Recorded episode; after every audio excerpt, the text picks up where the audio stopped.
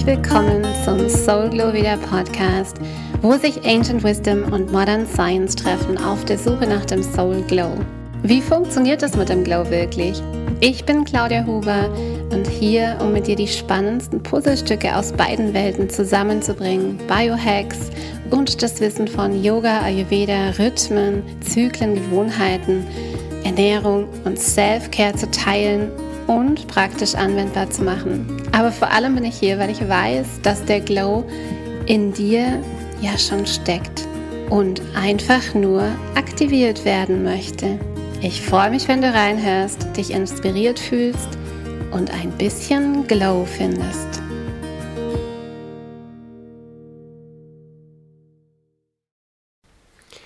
Herzlich willkommen zum Teil 2 der Leichtigkeit. Ich gehe davon aus, ihr habt euch Teil 1 angehört. Wenn nicht, dann könnt ihr natürlich noch zurückgehen, das anhören oder aber auch nach Teil 2 anhören. Es ist kein Problem, wenn die nicht in der chronologischen Reihenfolge angehört werden. Ja, und ich hoffe, euch geht's gut. Ich hoffe, ihr fühlt euch leicht. Wir sind gerade mit der Community in der Feel Light Challenge wo wir mit dem Intervallfasten den Körper mehr in Richtung Leichtigkeit bringen. Es macht super viel Spaß. Ich freue mich über alle Teilnehmer und die so fleißig ja dabei sind und riesen mega Erfolge auch haben mit sich ihren eigenen Erfahrungen und ja einfach mit mit ihrem eigenen Körper auch. Natürlich gehört viel, viel mehr dazu als nur der Körper, um sich wirklich leicht zu fühlen, um auch in der Leichtigkeit zu bleiben. Und es ist selbstverständlich ein holistisches Konzept. Also wir brauchen Körper, Geist, Seele ähm, und alles, was noch dazu gehört. Letzte Woche habe ich so ein bisschen über die Leichtigkeit berichtet, wo sie herkommt, also wie die Glaubenssätze entstehen und warum die es uns einfach schwer machen, tatsächlich leicht zu sein oder Leichtigkeit zu empfinden. Auch was die Entropie damit zu tun hat, wie vielleicht gerade in der Corona-Pandemie die Leichtigkeit extrem auf die Probe gestellt wurde und zwar mitunter, weil wir keine automatischen Gewohnheiten mehr abspielen konnten, weil die Dinge, die vorher ja automatisch gelaufen sind und deswegen für uns leichter waren, einfach nicht mehr so funktioniert haben wie vorher. Und immer dann, wenn wir neue Dinge lernen müssen, immer dann, wenn wir sozusagen neue, ja, wenn, wenn uns das Leben einfach einmal aus der Bahn schmeißt, also eigentlich immer dann, wenn Chaos, Entropie da ist, dann bedarf es guter, guter, guter Tools und Werkzeuge, um eben weiter Leichtigkeit spüren zu können und aufrechtzuerhalten. Ja? Und heute mag ich ein ganz kleines bisschen über die ayurvedische Sichtweise und über die einzelnen Doshas sprechen, wie die denn auch mit dem Thema Leichtigkeit umgehen. Denn jeder, ja, jeder Mensch ist bekanntlich nicht derselbe und jeder Mensch hat eine unterschiedliche Art und Weise, mit Leichtigkeit oder Schwere umzugehen. Und heute und hier erfährst du einfach ein bisschen darüber, wie diese einzelnen ähm, Dosha-Typen zur Leichtigkeit stehen. Ich freue mich, wenn du es spannend findest. Und am Ende gebe ich auch noch einen kleinen Ausblick auf, also einfach eine kleine Zusammenfassung. Was kannst du tun, um in der Leichtigkeit zu bleiben? Was kannst du tun?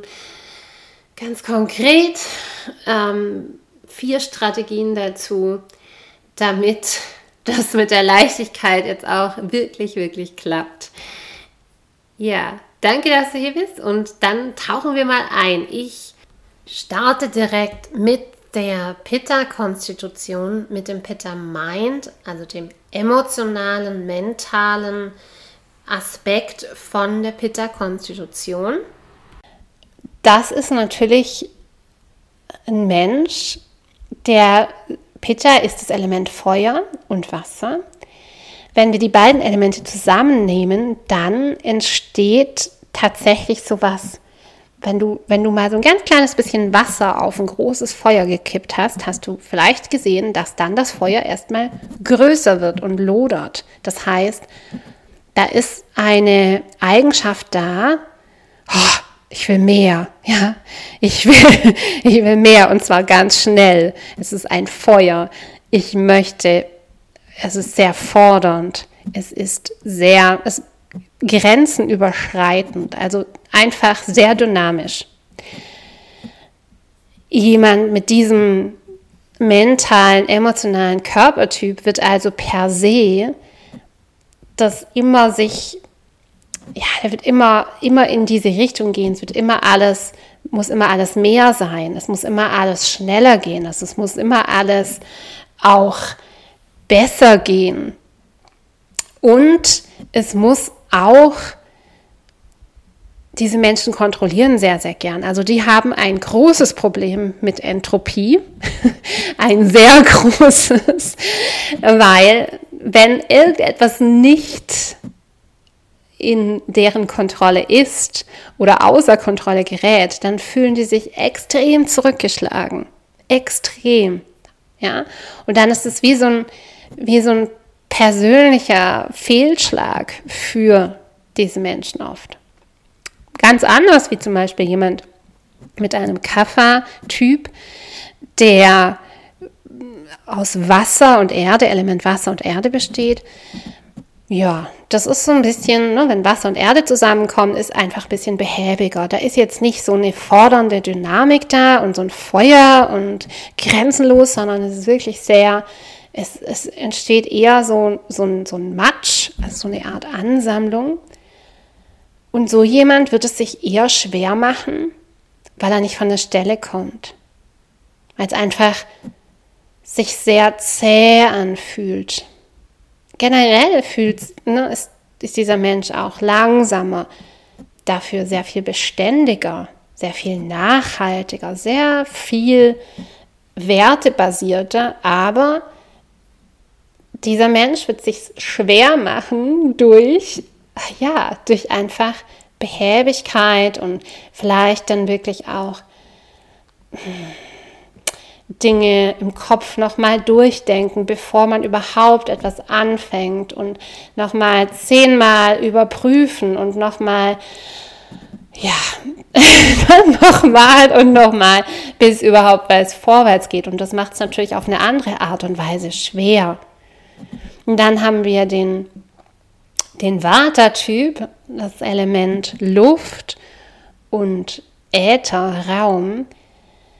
Hm, ja, kann man sich schon vorstellen, ne? dass so jemand sich vielleicht nicht unbedingt schwer dadurch macht, dass er Sachen nicht beginnen kann, sondern vielmehr, dass er Sachen nicht zu Ende bringen kann, weil er einfach so wahnsinnig viele tolle Dinge die ganze Zeit entdeckt, weil Luft ist einfach luftig, ja, es ist überall und sind so ganz inspirierte Menschen, finden alles toll, finden alles spannend, vor allem wenn es neu ist.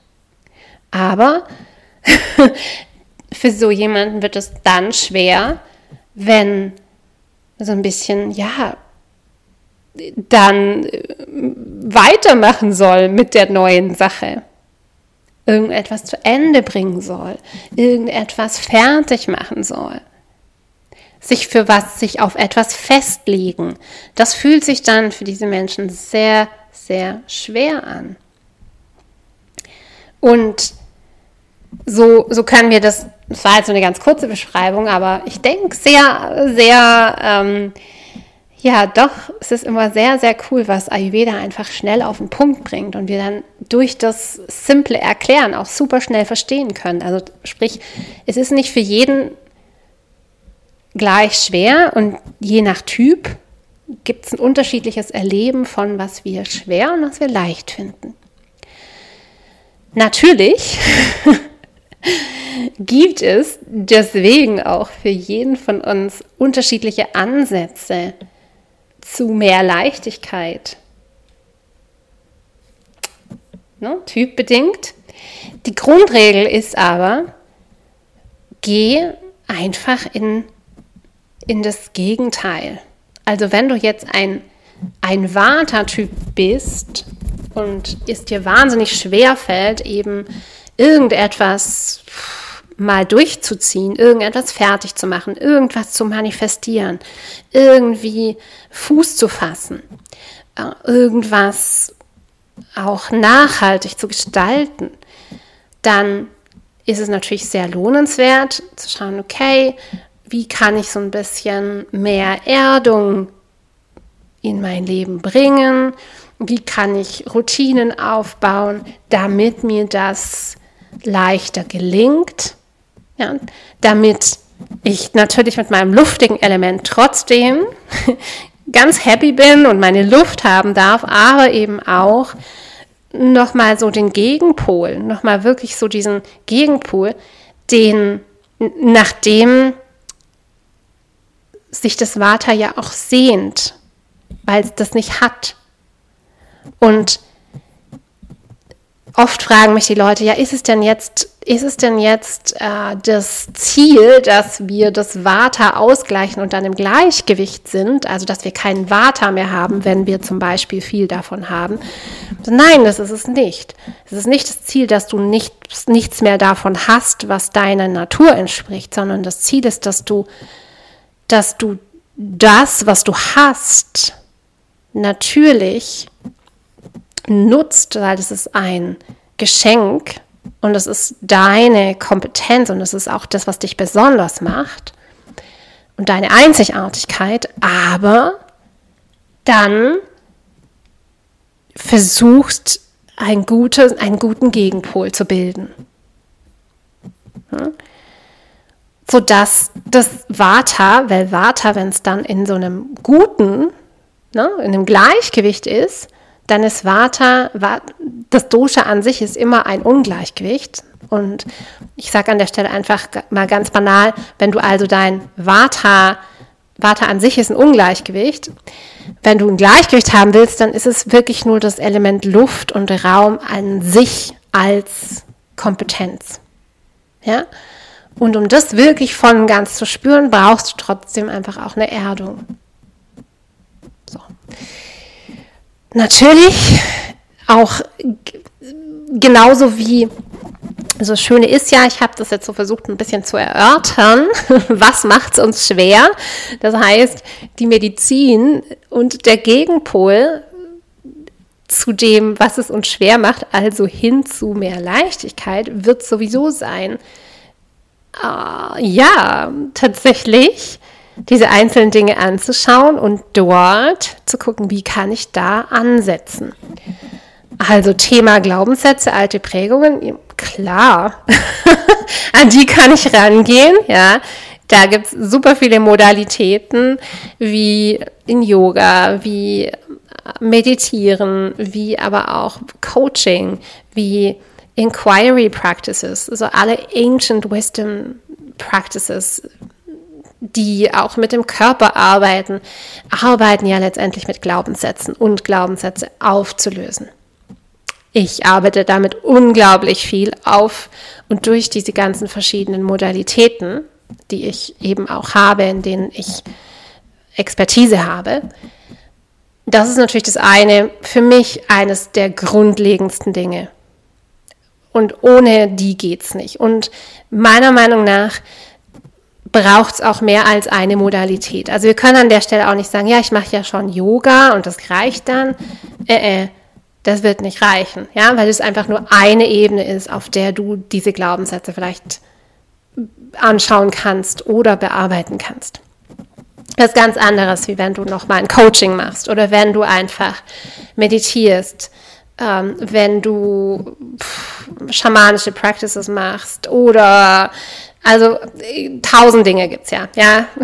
Alle Healing Modalities, in die ich jetzt gar nicht so, so detailliert eintauchen werde. Aber, und das zweite ist ja im Prinzip fast ähnlich, neue Bedürfnisse evaluieren. Also das ist wirklich unglaublich wichtig.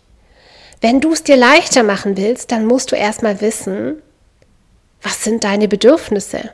Und da scheitert es wirklich in 90 Prozent der Fälle, wenn ich mit den Frauen spreche, die kennen ihre Bedürfnisse nicht. Sie denken zwar, sie kennen sie, aber sie wissen nicht ganz genau, was ist mein Bedürfnis. Und ich habe ja auch gesagt, die Bedürfnisse sind komplex. Also ja, okay, ich verstehe schon, dass ich mehr Zeit für mich brauche. Aber kannst du das genauer definieren? Wie genau soll das aussehen? Wie genau, wann genau soll das passieren? Und wie oft brauchst du das? Und was sind die Bedürfnisse in den anderen Bereichen deines Lebens? Mit deinem Partner, mit deiner Arbeit, mit deinen Kindern, mit äh, deinen Projekten, deinen Wünschen, deinen Ideen. Also das ist ja komplex. Ja? Und auch da, meiner Meinung nach, kommt man da sehr schlecht alleine ran. Und es ist unglaublich hilfreich, a, mit einem Coach, mit jemandem extern zu arbeiten und aber auch in der Gruppe. Das dritte, oh, in der Gruppe, an der Stelle, lass mich das nochmal kurz, kurz wirklich vertiefen, weil in der Gruppe ist so genial. Da kann man nämlich sich so gut drin üben, ähm, von dem Vergleich wegzukommen und sich besser zu werden, im Nicht zu vergleichen und mehr zu schauen, was brauche ich. Dann natürlich Entropie, mein ganz großes Thema, alles in Ordnung bringen durch Gewohnheiten. Da helfen die ayurvedischen Gewohnheiten, die Glow Habits, weil die Routinen, Gewohnheiten sind, die tatsächlich im und mit der Ordnung gehen, zumindest mit der Ordnung der Natur gehen. Das heißt nicht, dass dann niemals unser Auto kaputt ist und niemals unser Partner was anderes will, aber es heißt einfach, dass wir maximal gut aufgestellt sind für Leichtigkeit und um Leichtigkeit zu empfinden. Same, same mit dem Dopaminzyklus. Das ist so vielleicht Thema Dankbarkeitspraxis, ähm, Innehalten, Mindfulness, Achtsamkeit. Also da speziell hilft natürlich das extrem, weil je langsamer wir was machen, desto mehr Zeit bringen wir zwischen die eine und die andere Sache. Und das ist sozusagen der Schlüssel, um nicht in den Dopaminsuchtzyklus zu kommen ist evidenzbasiert, ganz brand new, auch von Dr. Andrew Huberman bestätigt, der sozusagen sagt, dieses mh, mm, zeitbasierte Modell, also diesen Zeitabstand vielmehr, dass man Zeitabstand bringt zwischen die eine und die andere Sache. Für mich ist es letztendlich, ja, was ich schon gesagt habe, es ist das Thema Achtsamkeit, es ist auch das Thema langsamer sein, Pausen einbauen, Bewusstsein schaffen. Und im Ayurveda haben wir so ein super schönes Teaching dazu. Sukshma heißt es. Das bedeutet subtil, Subtilität. Und das bedeutet, die Welt eben nicht nur durch, sag ich mal, einen Sinn zu sehen, weil 90 Prozent unserer Wahrnehmung passiert durch die Augen oder 80, nee. 20 sind dann noch die Ohren, aber eben viel mehr die Sinne zu erweitern und über die Sinne, auch über das Schmecken, auch über das Fühlen, unsere Wahrnehmung zu verlangsamen, zu sensibilisieren.